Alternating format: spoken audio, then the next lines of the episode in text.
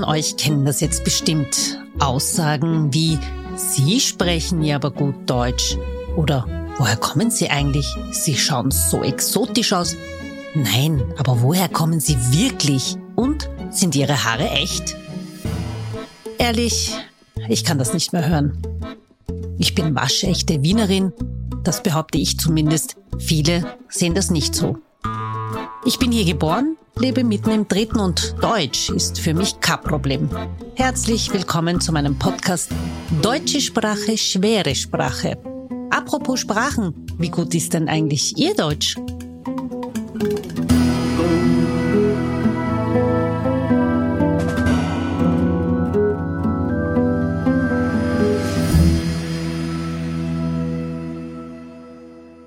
Und in einer neuen Folge von Deutsche Sprache, schwere Sprache begrüße ich eine, soll ich das sagen, so richtiger Schwabel, Maria Meyerhofer. Herzlich willkommen. Ja, danke, äh, dass ich auch als Schwabitzer da eingeladen worden bin. Aber du hast ja einen super tollen Background. Bevor wir dazu kommen, bin ich der Meinung, dass jeder Mensch auf dieser Welt eine Geschichte zu seinem Vornamen hat. Wie lautet deine Geschichte? Maria. Meine Eltern waren besonders kreativ äh, und wollten mich eigentlich Katharina nennen, so wie wahrscheinlich 50 Prozent aller in meinem Jahr geborenen Mädchen äh, in Österreich und sind dann draufgekommen, dass doch im Freundinnenkreis ähm, zu der Zeit schon so viele Katharinas geboren worden sind, dass sie auf den zweitbeliebtesten Namen Maria ausgewichen sind. Also auch da sehr österreichischer Durchschnitt. Aber du, der passt zu dir. Also Maria Meyerhofer. Ich habe mich damit angefreundet, ja. Du hast ja einen tollen Background. Das wusste ich gar nicht. Du bist eigentlich Latina. Nein. Zumindest sprichst du Spanisch. Ich spreche Spanisch. Warum? Ja. Ich habe in Costa Rica studiert. Also ja. das war natürlich ein großes Privileg, dann dort leben zu können und eine Zeit lang auch dort studieren zu können und äh, Spanisch mhm. sozusagen zu lernen. Aber was hast genau. du studiert? Ich habe Politikwissenschaft und internationale Entwicklung studiert. Oh. Super. Und wie lange hast du dort gelebt? Ein knappes Jahr, zehn Monate, neun Monate, sowas. Das hat gereicht für so perfektes Spanisch? Ich habe vorher schon ein bisschen Spanischkurs gemacht, wie ich gewusst habe, es geht, es geht dorthin und war auch nachher noch sehr verbunden mit den Menschen, mhm. die ich dort kennengelernt habe. Ich bin da ein bisschen reingestolpert. Also ich habe einen Studienplatz bekommen an der Universidad Nacional in Costa Rica und habe dann eine Unterkunft gesucht. Mhm. Und da ist es mir dann passiert, dass ich mir gedacht habe, ah, die Adresse ist Jardines Universitarios, ah, das ist Universitätsgärten, das muss gleich bei der Uni sein. Cool, da, da will ich hin, da will ich wohnen das klingt super. Im Endeffekt war das eine nicht bewilligte illegale Siedlung, wo sehr viele Menschen ohne Papiere gewohnt haben. Oh, und Gott. ich habe mir eine Wellblechhütte mit sieben Burschen geteilt. Nein. Und hab, bin dort in dieser Community sehr, sehr liebevoll aufgenommen worden, aber habe dort ein sehr anderes Erlebnis gehabt als jetzt ein klassisches Austauschsemester. Und ich glaube, das ist mit ein Grund, warum ich dann mich wirklich begonnen habe, sehr zu Hause zu fühlen in der Sprache cool. und da auch richtig quasi zu leben oder anzukommen. Ja. Wow. Also das kann man sich so irgendwie gar nicht vorstellen. Ich meine, da hat man doch irgendwie ein bisschen so hm, Angst, wenn man sich das so ein bisschen anhört. Hattest du keine Bedenken? Schon. Also so, als ich ankam dort und die Taxifahrer sich geweigert hatten, bis ans Ende der Gasse zu fahren, in der ich wohnte, ist es mir dann irgendwie gedämmert, dass das vielleicht nicht so ganz das easieste Pflaster ist. Und okay. ähm, mir meine Mitbewohner da gesagt haben, ja, du aber als Mädel brauchst da, wenn es finster wird und dort wird es um sechs finster, weil nahe am Äquator, mhm. brauchst du eigentlich nicht rausgehen mehr wo ich dann so ein bisschen begonnen habe, über halt irgendwie Sicherheit und wie ist das jetzt nachzudenken. Mhm. Und dadurch, dass ich mich aber da in der Nachbarschaft so so schnell irgendwie, dass ich da sehr liebevoll aufgenommen wurde und mich alle gekannt haben und so war das dann kein großes Problem. Genau. Okay. Wie hat dich das geprägt, das Leben dort? Ich glaube, das war das erste Mal, dass ich so raus aus meiner Komfortzone gekommen bin. Und ich meine, ein Auslandssemester machen zu können, ist, also ist ein super Privileg. Das habe ich als große Chance gesehen. Aber dass ich dann tatsächlich wo lande, wo irgendwie alles, was ich bisher kannte, ich bin sehr behütet am Land in Österreich aufgewachsen, das hat mich schon dazu gebracht, irgendwie meinen Wohlstand und woher ich komme, nochmal stärker in Frage zu stellen. Und zwar nicht mhm. nur in der Theorie, so wie im Studium, sondern tatsächlich, was das im, was das im täglichen täglichen Leben auch mhm. irgendwie bedeutet und kann mich, glaube ich, seitdem auch nochmal glücklicher schätzen mhm. damit, was ich habe und, und wer ich bin. Und gleichzeitig glaube ich aber auch, dass das irgendwie so meinen Blick für Ungerechtigkeiten und so genährt hat, der mich ja also das ist was, wo ich, wo ich nach wie vor irgendwie mhm. dafür brenne, Ungerechtigkeiten dazu, anzugehen und so. Dazu kommen wir noch. Genau. Ähm, ist es wichtig, mal die Komfortzone zu verlassen und mal in eine andere Welt einzutauchen? Also gerade mal auch als junge Frau? Ja, das glaube ich auf jeden Fall. Es gibt einem halt einfach die Gelegenheit, was anderes kennenzulernen. Mhm. Und ich glaube auch dieses ins kalte Wasser springen, was ich damals irgendwie für mich gelernt habe. Also ich habe dann innerhalb der ersten Woche dort, haben alle gesagt, zu Hause bist du wahnsinnig, du kannst dort nicht bleiben. Und auch an der Uni, mhm. meine Professorinnen. Und ich habe mich dann ganz bewusst entschieden, ich, ich möchte das und das passt für mich. Das war so ein Moment, wo mir klar geworden ist, ich kann mit Situationen, die vielleicht nicht so einfach sind, umgehen und ich ich kann mich was trauen und ich glaube, das ist gerade als Frau, wenn man irgendwie auch in behüteten Verhältnissen groß wird oder wenn man auch, ich meine, gesellschaftlich passiert das ja ganz, ganz oft, dass man als Frau und gerade als junge Frau irgendwie bevormundet wird, dass man in so einer Situation mal lernt, auch eigene Entscheidungen zu treffen. Mhm. Und mhm. das ist sicher was, was mich dann bestärkt hat, auf meinem weiteren Lebensweg mhm. zu sagen, ja, aber das ist jetzt was, was ich für mich entscheide oder da, das ist vielleicht eine Situation, die mhm. schwierig ausschaut, aber ich habe sowas in der Vergangenheit schon mal gemeistert oder ich, ich weiß, es kann viel Gutes rauskommen, wenn ich mich auf was einlasse, was ich mhm. nicht kenne und bin dann eher dazu bereit, vielleicht da und dort mal ins kalte Wasser zu springen. Ja, das ist cool. Das ist eine gute Einstellung. Bin auch der Meinung, dass man vielleicht ein bisschen den Schritt einmal wagen sollte. Ich bin auch so ein sicherer Mensch. Ich mag diese, meine Komfortzone, aber ich habe auch gelernt, mal irgendwie das zu verlassen, um etwas und auch sich selber zu entdecken. Wo sind deine Grenzen und so weiter. Du hast die Gerechtigkeit angesprochen. Und das führt mich jetzt zu Aufstehen, die Plattform, die du gegründet hast. Kannst du mal erzählen, was das genau ist und wie du eigentlich diesen Entschluss gefasst hast, das zu gründen? Ja, sehr gerne gegen Ungerechtigkeiten ankämpfen ist, glaube ich, so ein bisschen und mitbestimmen wollen ist so ein bisschen das, was Aufstehen prägt äh, mhm. und auch unsere Community. Also wir haben mittlerweile über 365.000 Menschen, die immer wieder bei Aktionen, bei Kampagnen von uns mitmachen in mhm. unterschiedlichster Form. Aber so die Grundidee oder ein Gründungsmoment war 2015, als sich die Unterbringungssituation von Geflüchteten, als ja viele Geflüchtete nach Österreich gekommen mhm. sind, zugespitzt hat, haben ganz, ganz viele Menschen gesehen, ÖH, die Politik versagt da eigentlich gerade. Also mhm. wir hatten damals in Österreich eine große Koalition und es gab schon sowas wie einen großkoalitionären Stillstand. Mhm. Man hat sich nicht mehr getraut, irgendwas Waghalsiges zu entscheiden. Und dann gab es diese Menschen, die alle in, im Flüchtlingslager in Dreiskirchen gestrandet sind und mhm. viele, viele mussten da im Freien bei brütender Hitze am Boden schlafen, Mütter mit Kindern und so weiter. Ganz viele von uns haben in dem Moment irgendwie helfen wollen. Ja, ich habe sie gesehen. Ich war vor Ort dort, ja. Ja, mhm. genau. Und der erste Impuls war halt bei ganz, ganz vielen Menschen, wir bringen Decken, wir bringen Essen, wir mhm. bieten Deutschkurse an, wir schauen, was wir machen können und so weiter. Und gleichzeitig war in der Politik so dieses, oh, bloß nicht angehen, das Thema, weil da machen wir uns ja Feinde. Und bei vielen Menschen hat aber dann zu dem Zeitpunkt irgendwie so dieses Gefühl dieser Machtlosigkeit auch reingekickt. Also wir können mhm. jetzt, ich sage immer, es gibt Charity und es gibt Change. Und wir können Charity machen und wir können quasi Symptome bekämpfen, mhm. aber an die Ursachen zu gehen, ist für Anna Normalbürgerin ganz schön schwierig in solchen Situationen. Mhm. Und eigentlich wäre da die Politik am Zug. Und meine Mitgründer und ich, wir haben uns damals überlegt, was können wir machen? Mhm. Äh, wie können wir es schaffen, dass wir PolitikerInnen dazu bringen, mhm. endlich zu handeln, dieses Unterbringungsproblem zu lösen? Das kann doch nicht so schwierig sein. Wir haben 2000 something Gemeinden in Österreich, ja. dass da, wenn jede Gemeinde ein paar Leute aufnimmt, dann haben wir alle Menschen menschenwürdig untergebracht, so ungefähr. Mhm.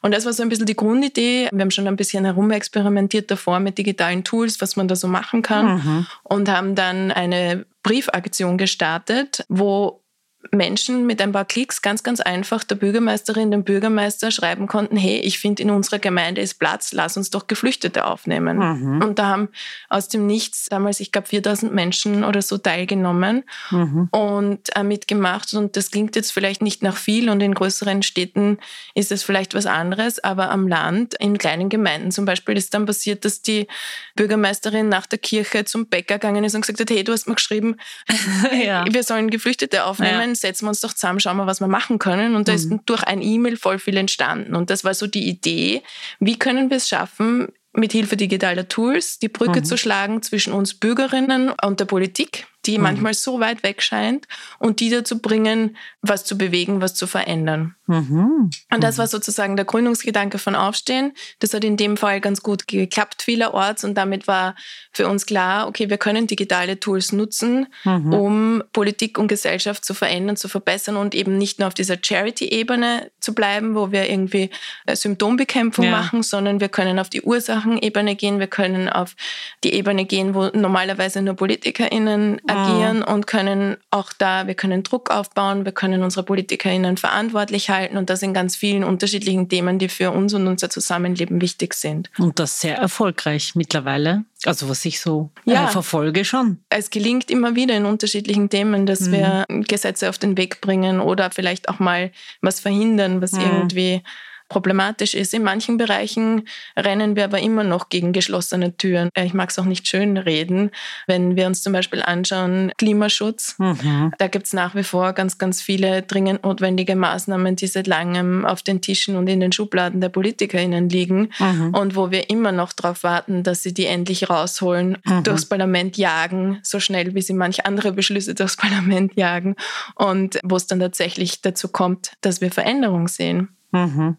Was ist eigentlich das Ziel von Aufstehen? Das Ziel ist, glaube ich, wenn man es ganz, ganz breit fassen will, eine bessere Welt. Eine Welt, in der wir, egal woher wir kommen, egal wen wir lieben, egal welches Geschlecht wir haben, welche Sprache wir sprechen, uns wohlfühlen können, uns verwirklichen können, die gleichen Rechte haben, mhm. auf uns Rücksicht genommen wird, wo unser Planet für die Zukunft, für zukünftige Generationen geschützt wird und so weiter. Und also wir sind sehr, sehr breit aufgestellt. Wir haben nicht ein Thema, für das mhm. wir uns einsetzen, sondern wir sind eine multithematische Organisation, eine Community mit vielen Interessen. Jeder, jeder von uns hat nicht nur ein Thema, das uns irgendwie unter den Fingernägeln mhm. Brennt, sondern meistens sind da mehrere, die uns persönlich wichtig sind. Und das macht auch die Aufstehen-Community aus. Also das sind viele, viele engagierte Menschen, die sich immer wieder zu unterschiedlichen Themen mhm. zusammenfinden, unterschiedliche Ungerechtigkeiten bekämpfen wollen. Genau. Ist der Gedanke, äh, der Grundgedanke nicht ein bisschen naiv? Oh, das höre ich so oft und ich sage dann immer, da schau, das haben wir geschafft, das haben wir geschafft, das haben wir geschafft. Mhm. Also, just do it. Genau. Es ist halt, wenn man sowas hört, denkt man sich, ja, das ist so super, aber es gibt halt natürlich seitens der Politik halt immer die, die geschlossenen Türen, die nicht aufgebrochen werden. Was macht ihr dann da? Naja, da gibt es die unterschiedlichen Taktiken. Also manchmal beginnt ein Protest als simple Petition, als Unterschriftenaktion online, wo man unterzeichnen kann, sagen kann, ich bin auch der Meinung. Manchmal reicht das schon, um zu einer Politikerin, einem Politiker eingeladen zu werden. Also mhm. wir waren ich glaube, bei vier oder fünf MinisterInnen im vergangenen Jahr. Also das zeigt schon, mhm. wenn wir viele sind, dann nehmen uns Politikerinnen auch ernst und reden mit uns. Und dann gibt es natürlich noch ganz, ganz viele andere Taktiken. Wir haben schon vor wichtigen Entscheidungen Telefone im Parlament heiß laufen lassen. Wir haben äh, mhm. äh, versucht, Abgeordnete zu überzeugen. Wir haben vor Politikerinnenbüros protestiert. Wir haben große Demos veranstaltet. Wir haben äh, Plakate aufgehängt. Es sind mhm. nicht immer nur ähm, PolitikerInnen unsere Ziele. Manchmal gibt es Konzerne, die zum Beispiel in klimaschädliche Projekte verwickelt sind, obwohl sie nach mhm. außen hin was anderes behaupten. Es gibt Medien, die Hetze verbreiten und sich neutral bezeichnen mhm. und so weiter. Und wir schauen uns immer ganz genau an, wen wollen wir bewegen und was ist da dann auch eine Spielart, wie wir gemeinsam irgendwie eine möglichst große mhm. Schlagkraft entwickeln können. Und manchmal klappt das ganz gut mhm. und manchmal muss man halt ein bisschen länger dranbleiben. Manchmal sind die Bretter, die man bohren muss, ein bisschen dicker. Ja, aber das gehört dazu. Was würdest du sagen, was war euer bisher größter Erfolg? Das ist total schwierig zu sagen, weil das sehr, sehr subjektiv ja, ist. Also eh, du persönlich jetzt. Na, ich finde tatsächlich, es gibt so viele kleine Dinge, wenn ähm, wir eine Petitionsstarterin irgendwo am Land mhm. unterstützen, mhm. dass ein Nahversorger nicht geschlossen wird. Also der letzte Supermarkt in der Region, wo PensionistInnen sonst keine Gelegenheit haben, einkaufen zu gehen, dann ist das genauso wertvoll, wie wenn mhm. wir es schaffen, dass auf nationaler Ebene irgendwas Großes passiert. Mhm. Also zum Beispiel, wir hatten damals, man erinnert sich noch an die diversen Korruptionsskandale der letzten Jahre. Wir hatten zum Beispiel den Fall, dass nachdem schon Fälle in den Medien kursiert sind, hat es dann plötzlich jetzt ein, durch die Hintertür ein Gesetz geben sollen, dass Hausdurchsuchungen bei PolitikerInnen und in Ämtern nicht mehr möglich sein sollen. Mhm. Ähm, ganz vereinfacht gesagt, der sogenannte Vertuschungsparagraf, den man mit irgendeinem anderen Gesetz durchs Parlament schmuggeln wollte mhm. und sozusagen sagen wollte, naja, jede, jede Bürgerin, jeden Bürger kann es passieren, dass wenn, wenn er sie sich irgendwie in Verdacht bringt, am nächsten Tag die Polizei oder mit, ja. mitten in der Nacht die Polizei vor der Tür steht und es gibt eine Hausdurchsuchung. Aber für PolitikerInnen, gerade jetzt, wo es heikel ist, soll das jetzt bitte nicht mehr gelten. Und das ist natürlich nicht mhm. fair und ist ja auch ganz klar quasi Behinderung der Justiz und eine Vernebelungsaktion mhm. sozusagen. Mhm. Und wir haben damals im parlamentarischen Begutachtungsprozess, also wenn ein Gesetz vorgeschlagen wird sozusagen, dann wird das nochmal her hergezeigt mhm. und man mhm. kann Einspruch erheben oder man kann Bedenken äußern. Und wir mhm. haben den, das ist was, was man jetzt vielleicht nicht so kennt und wahrscheinlich auch viele Hörerinnen nicht so kennen.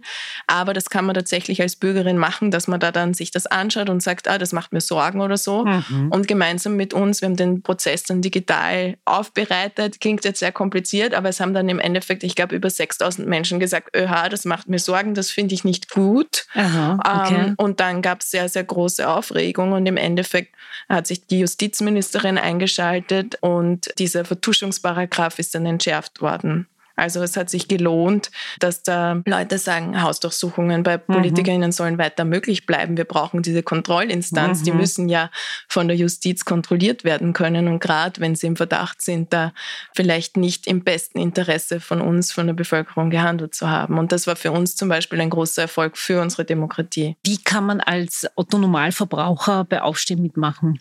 Was braucht es da? Eigentlich nicht viel Internetzugang, weil die meisten unserer, die meisten unserer Kampagnen, Petitionen starten online. Mhm. Das hat den Vorteil, dass man sich natürlich dann ganz einfach zusammenschließen kann. Also mhm. ganz, ganz oft ist es eine Unterschrift und eine Petition und dann bekommt man weitere Infos, wie man mitmachen kann, wie man mhm. mithelfen kann. Und man kann mit uns auf Demos gehen, man kann bei Kunstaktionen vor Ort unterstützen, man kann mhm. äh, E-Mails an Politikerinnen schreiben, man kann zum Telefonhörer zurückgreifen. Man kann selbst Petitionen starten und vielleicht im eigenen Umfeld, ja. in der Gemeinde, im Bundesland was bewirken. Also da gibt es ganz, ganz viele Möglichkeiten und mein Team greift auch immer gerne unter die Arme und mhm. äh, unterstützt Menschen dabei, die quasi ins kalte Wasser springen wollen. Wie viele Leute sind in deinem Team? Wir sind jetzt plus minus 15 Personen im Moment. Mit wie viel hast, hast du angefangen? Ähm, wir waren zu zweit. Ja, nicht genau. schlecht. Und ganz Österreich bedient. Wir sind in ganz mhm. Österreich aktiv. Es passiert auch hin und wieder, dass sich aus Nachbarländern Menschen melden, die uns unterstützen mhm. wollen. Mich würde auch interessieren, wie finanziert ihr euch?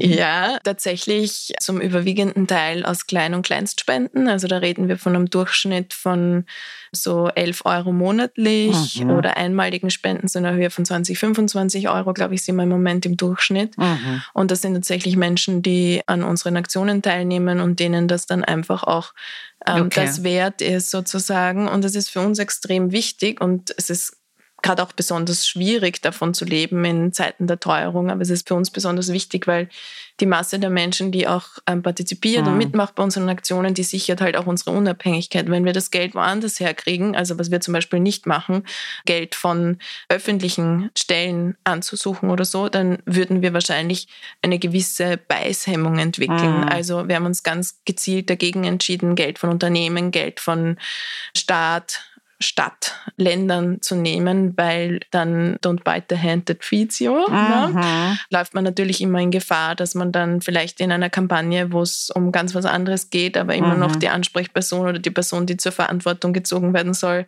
eine ist, die auch über die Fördermittel entscheidet. Ja. Ja. Genau. Ja, das ist aber, das ist natürlich etwas, wo man sich denkt, wenn man am Anfang sowas gründet, hm, wie finanziere ich das Ganze, dass ich dann halt wirklich auch unabhängig das alles machen kann.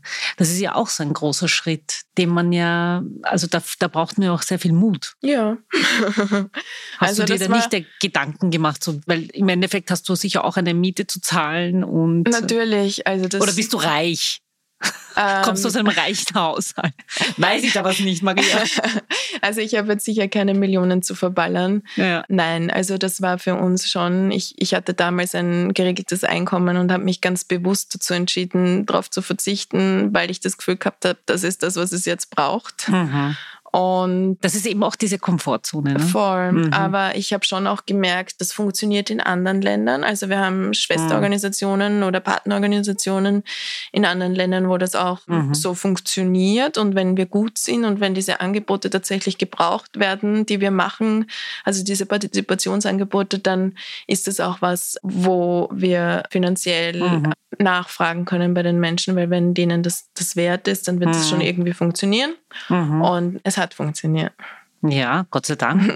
Und das hat dich ja auch geführt zur Obama Foundation. Wie kam es dazu? Ich, ich fand das so cool, weil ich mir gedacht habe, das ist auch eine, die ich kenne und die nimmt dann daran teil. Ja, also es war für mich auch ein bisschen überraschend. Ich war die erste aus Österreich, die in dem Obama Leaders Programm ja. teilgenommen hat. Damals war es so, das hat sich, glaube ich, mittlerweile verändert, aber damals war es so, dass man nominiert wurde und eingeladen wurde, sich zu bewerben. Mhm. Und das habe ich dann gemacht gemacht. Du hast ähm, dich selber beworben. Genau, aber mhm. man, also man konnte sich nur bewerben, wenn man zur Bewerbung eingeladen wurde. Also es sind ah. Menschen auf mich zugekommen und haben gesagt, mhm. wir haben von dir gehört, ähm, mhm. du wurdest empfohlen, magst du dich nicht bewerben? Und cool.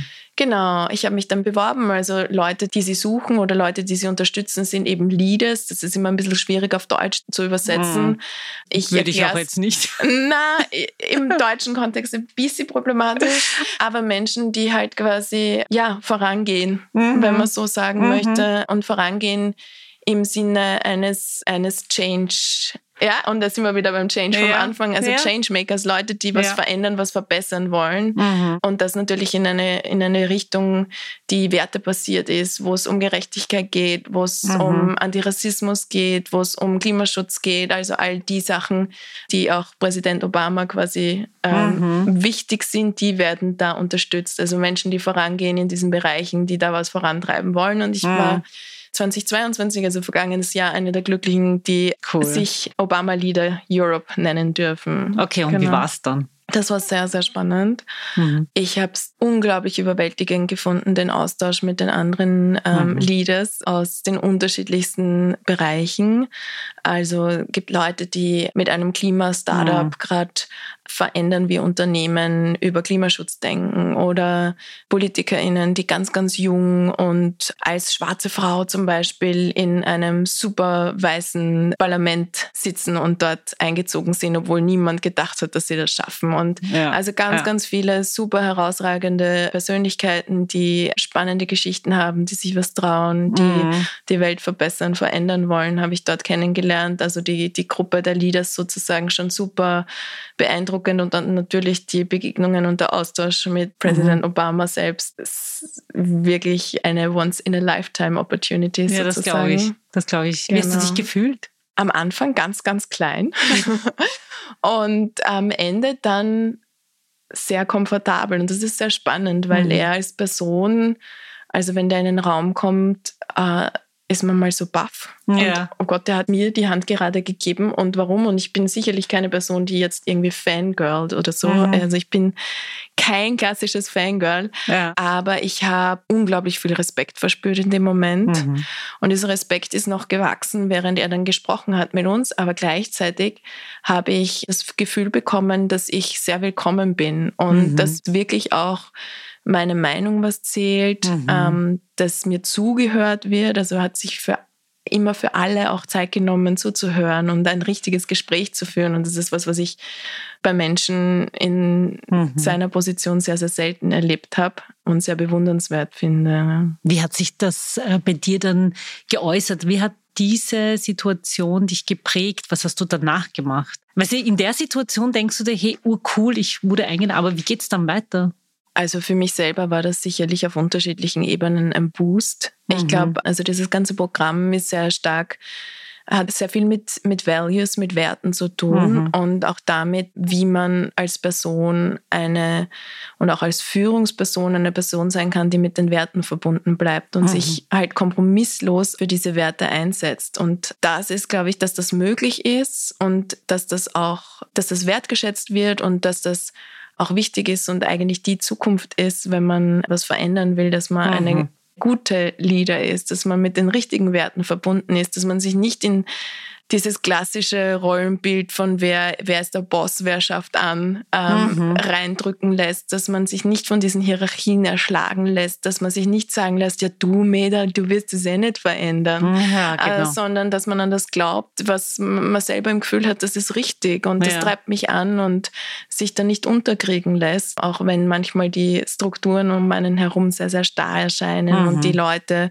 mit denen man es zu tun hat, sehr, sehr mächtig. Mhm. Und für mich war es einfach auch schön zu sehen, dass da ganz, ganz viele andere gibt in anderen Ländern. Ich bin jetzt auch Teil eines ganz, ganz großen Alumni-Netzwerks mit LeaderInnen aus mhm. Afrika, Asien, eigentlich von überall, äh, mhm. die auch teilweise unter den widrigsten Umständen irgendwie mit ihren Werten verbunden bleiben mhm. und äh, versuchen, Veränderungen zu bewegen. Und das ist unglaublich inspirierend und das hilft mir auch, wenn es mal hierzulande quasi gerade nichts weitergeht ja, oder ja. wir frustrierende Momente erleben, dass man dann wieder Kraft schöpft. Und also bleibt ihr alle verbunden? Wir, wir bleiben verbunden, genau. Macht ihr auch so Projekte dann zusammen? Also gibt es da dann irgendwie so ein Outcome? Ja, immer wieder. Also wir mhm. coachen uns gegenseitig, wir sind im Austausch, wir mhm. machen zusammen mhm. globale Projekte, wir arbeiten auch mhm. zu Themen, die uns einen immer wieder zusammen. Es gibt dann immer wieder Austauschmöglichkeiten und so mhm. weiter. Also es wie wichtig weiter. ist da eigentlich dann die Sprache? Weil du sprichst ja eigentlich, soweit ich weiß, drei Sprachen, Deutsch, Englisch, Spanisch. Ich, ja, Französisch würde ich jetzt nicht unbedingt aufzählen, weil das ist, glaube ich, am Matura-Stadium ja, ein bisschen verhungert. Ja, also auf jeden Fall. Ich habe sowohl Spanisch als auch Englisch in dem Netzwerk viel nutzen können. Mhm. Und ich habe schon auch gemerkt, was für einen großen Vorteil Menschen haben, die gleich von Geburt an oder in der Familie mit mehreren Sprachen mhm. aufwachsen, ganz egal, welche Sprachen das sind. Mhm. Und dass das schon auch ein großer Privileg ist. Wenn du das jetzt vergleichst, du hast jetzt sehr viele Menschen aus der ganzen Welt kennengelernt. Wo denkst du, steht Österreich? Also was könnte Österreich von den anderen Ländern lernen. Wir sind ja eigentlich ein Land, ein, ein sehr reiches Land. Wien ist die lebenswerteste Stadt zum x-ten Mal. Aber was vermisst du zum Beispiel an Österreich? Ja, ich finde, es ist. Oder was schätzt du? Also, es ist jetzt nicht nur, mhm. ich will jetzt mhm. nicht nur das aufzeigen, was fehlt hier, sondern natürlich, es gibt ja nur Pro und Contra. Mhm. Ja. Also ich glaube, die Sachen, die super laufen in Österreich, die sind offensichtlich und das merke ich auch immer wieder im Vergleich mit Menschen, die ähnliche Jobs oder bei ähnlichen Herausforderungen stehen in anderen Ländern. Es ist super sicher hier, wir haben einen Wohlstand, wir haben Arbeitsrechte. Ich bin zum Beispiel gerade Mutter geworden. Ich habe die Möglichkeit gehabt, ein paar Monate zu Hause zu bleiben bei meinem Kind. Mhm. Jetzt bleibt mein Partner zu Hause. Das sind alles Sachen, die es in, in anderen Ländern nicht gibt. Gleichzeitig schockiert es mich manchmal, wenn ich sehe, wie gut es uns geht, mhm. wie sehr wir uns auch verschließen. Also wie wenig, Inwiefern? Naja, wie, wie, wie geizig wir manchmal damit sind, was wir haben und wie, mhm. wie wenig wir auch. Ähm, Ressourcen nützen vielleicht? Ja, also Ressourcen, gerade wenn wir über Sprache sprechen mhm. zum Beispiel. Ich finde, da liegt einfach ganz viel im Argen, wie viel Potenzial von Sprache, Sprachen, die in mhm. Österreich gesprochen werden, nicht genutzt wird. Wenn ich mir denke, dass ich glaube, es sind 30 Prozent aller SchülerInnen in Österreich noch eine andere Sprache mitbringen mhm. als Deutsch. Mhm. Und wenn ich mir denke, in Wien sind sogar auf über 50 Prozent und wir führen die ganze Zeit eine Debatte darüber, dass das ein Defizit ist, ja. dann muss ich mit Blick auf diese internationale Ebene und auch die Möglichkeiten, die sich da mhm. auftun und auch quasi die Notwendigkeit, viel größer zu denken als Österreich, wenn wir an globale Herausforderungen wie die Klimakrise und mhm. wie wir mhm. damit umgehen denken, dann sind wir vielleicht ganz schön naiv zu glauben, wenn wir uns verschließen, können wir da irgendwie weiterkommen. Und ich finde, es geht nicht nur um Potenzial und mhm. die Ressource Mensch und den Wirtschaftsstandort, wie wir so oft hören, sondern ja. es geht einfach um gemeinsam als Gesellschaft unsere, mhm. unsere Vielfalt zu leben, die da ist und zu genießen und alle gleich partizipieren zu lassen, sondern man schließt ganz bewusst mhm. unterschiedliche Gruppen an Menschen aus. Man kategorisiert, welche Sprache mehr wert ist, welches Herkunftsland mehr wert mhm. ist. Und das finde ich unglaublich schade, weil wir uns da einfach auch ganz, ganz vielen Dingen gegenüber verschließen, ganz, ganz vielen Welten gegenüber verschließen, ganz vielen Möglichkeiten gegenüber verschließen. Und ich finde zum Beispiel, wenn man sich anschaut, die Diskussion über Deutschförderklassen, auch dazu gibt es zum Beispiel, oder dagegen gibt es zum Beispiel eine Petition mhm. auf ähm, mein Aufstehen.at, die Aha, ein engagierter okay.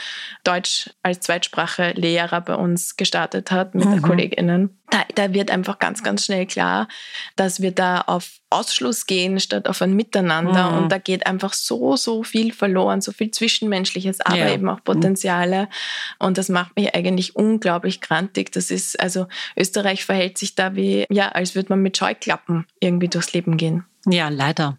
Ähm, wie gastfreundlich ist denn eigentlich Österreich deiner Meinung nach? Ich tue mir da schwer, das zu beurteilen. Wenn ich jetzt als weiße Frau irgendwo in Österreich auf Urlaub fahre, dann sind alle super happy. Und wenn ich aber Kolleginnen fragt, die vielleicht nicht aus Österreich sind oder mhm. keine weiße Hautfarbe haben oder nicht deutsches Muttersprache haben und mit Akzent bestellen, denen ist es dann vielleicht schon öfters passiert, dass sie irgendwie an der Frühstücksdecke schief angeschaut werden im Hotel oder das mhm. je nachdem. Und ich, ich glaube, auch da gibt es halt Unterschiede und es werden Menschen aus manchen Ländern, die halt aus irgendeinem Grund mit einem höheren Status mhm. äh, behaftet sind, als coole Leute wahrgenommen und Menschen, die aus anderen Ländern kommen, weniger. Und hm. das äh, ist was, was ich höchst bedenklich finde. Du bist, glaube ich, nicht die Einzige, die das bedenklich findet. Aber ich denke mir, wann endet das? Das ist eine gute Frage. Ich glaube tatsächlich dann, wenn PolitikerInnen erkennen, dass sie nicht länger aus diesem Hass und aus diesem hm. Auseinanderdividieren für sich Profite schlagen können. Wenn es nicht mehr darum geht, zu schauen, wie gewinne ich die nächste Wahl, sondern wenn es darum geht, zu schauen, wie kann ich dafür sorgen, dass es allen Menschen, die da sind, auch gut geht, egal ob sie jetzt da geboren mhm. sind, egal ob sie Deutsch als erste Sprache haben oder mhm. nicht. Und das Wohl von uns allen in den Mittelpunkt gerückt wird. Das ist ja auch eine, eine Diskussion gewesen, wo einige PolitikerInnen sagen, naja, das haben wir in der Vergangenheit so gemacht, das wollen wir nicht. Wir wollen das jetzt ein bisschen verändern. Zum Beispiel jetzt dieses Thema rund um die Gastarbeiter, die neuen, also GastarbeiterInnen, die Neuen, die kommen sollen, dass sie sagen, wir wollen halt das, was wir in der Vergangenheit gemacht haben, nicht noch einmal wiederholen. Also eben keine Integration, keine Deutschkurse und so weiter. Das ist ja jetzt nicht mehr möglich. Das kann man sich auch heutzutage im 21. Jahrhundert ja auch gar nicht mehr vorstellen, dass Menschen kommen oder wir denken uns das vielleicht so, dass sie isoliert behandelt werden.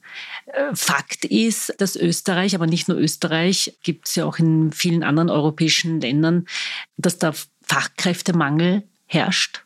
Wie kann man aus der Geschichte wie du das jetzt auch eben vorhin gesagt hast, wie kann man das irgendwie ein bisschen besser gestalten, dass man halt jetzt nicht dieses, wie soll ich sagen, ich will das nicht als Problem ansprechen, aber dass man gewissen Parteien, gewissen PolitikerInnen nicht diesen Stoff gibt, weil wir brauchen diese neuen GastarbeiterInnen, sage ich jetzt einmal. Und wie kommt dann hier zum Beispiel Aufstehen in Verbindung? Das ist eine sehr komplexe Frage, liebe Elsa. Ich weiß.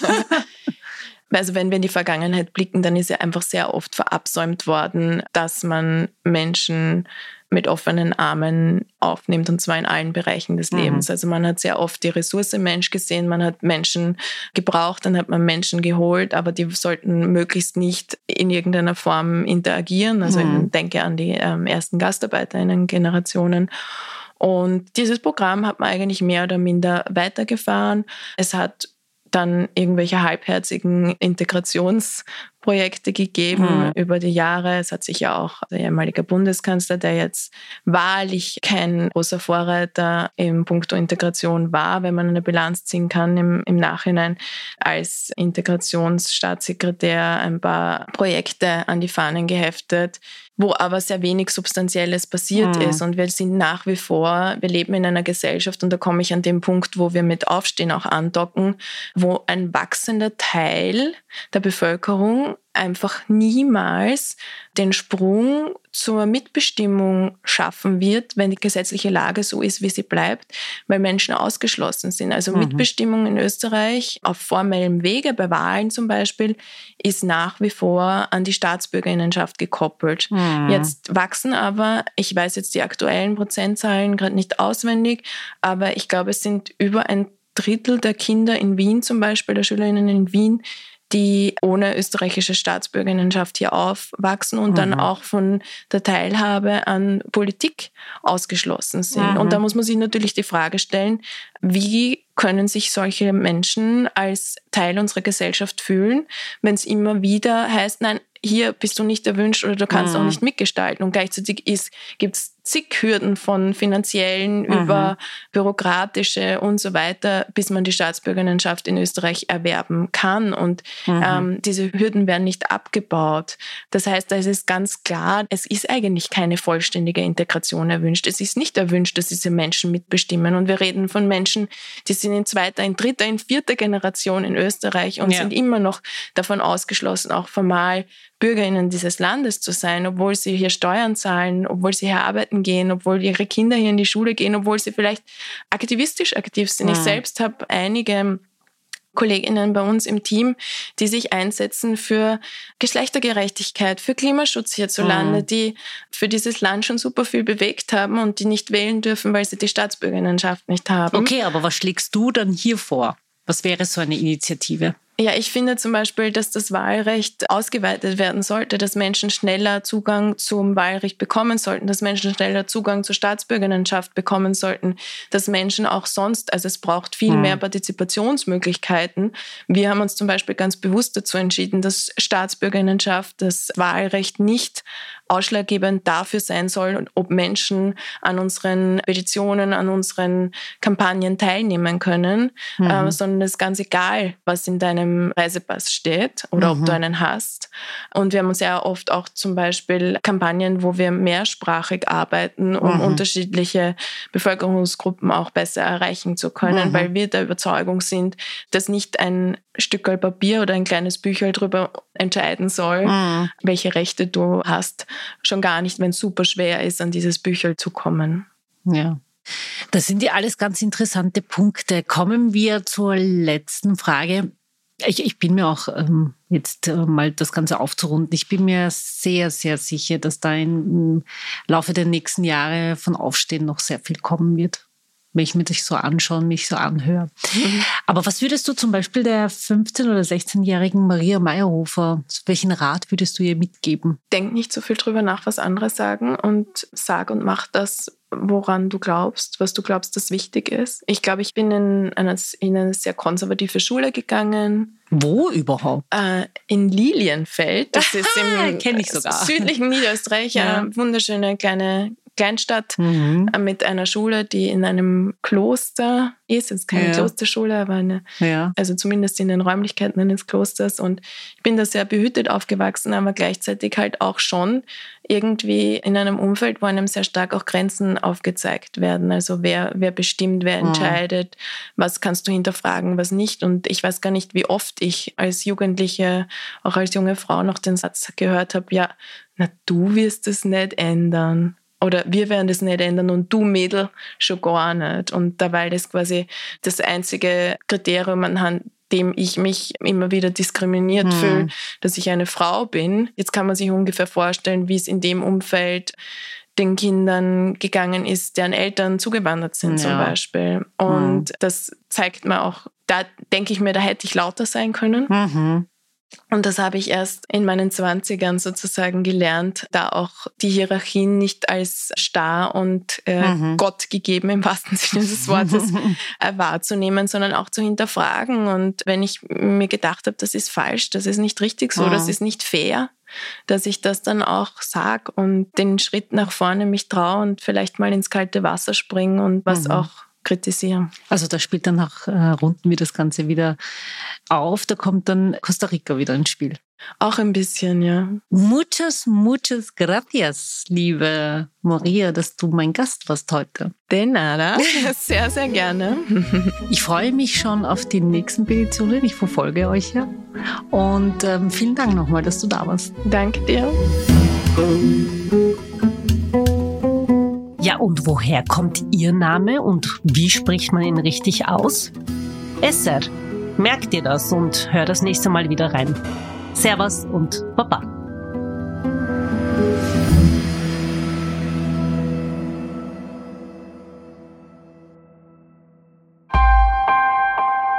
Missing Link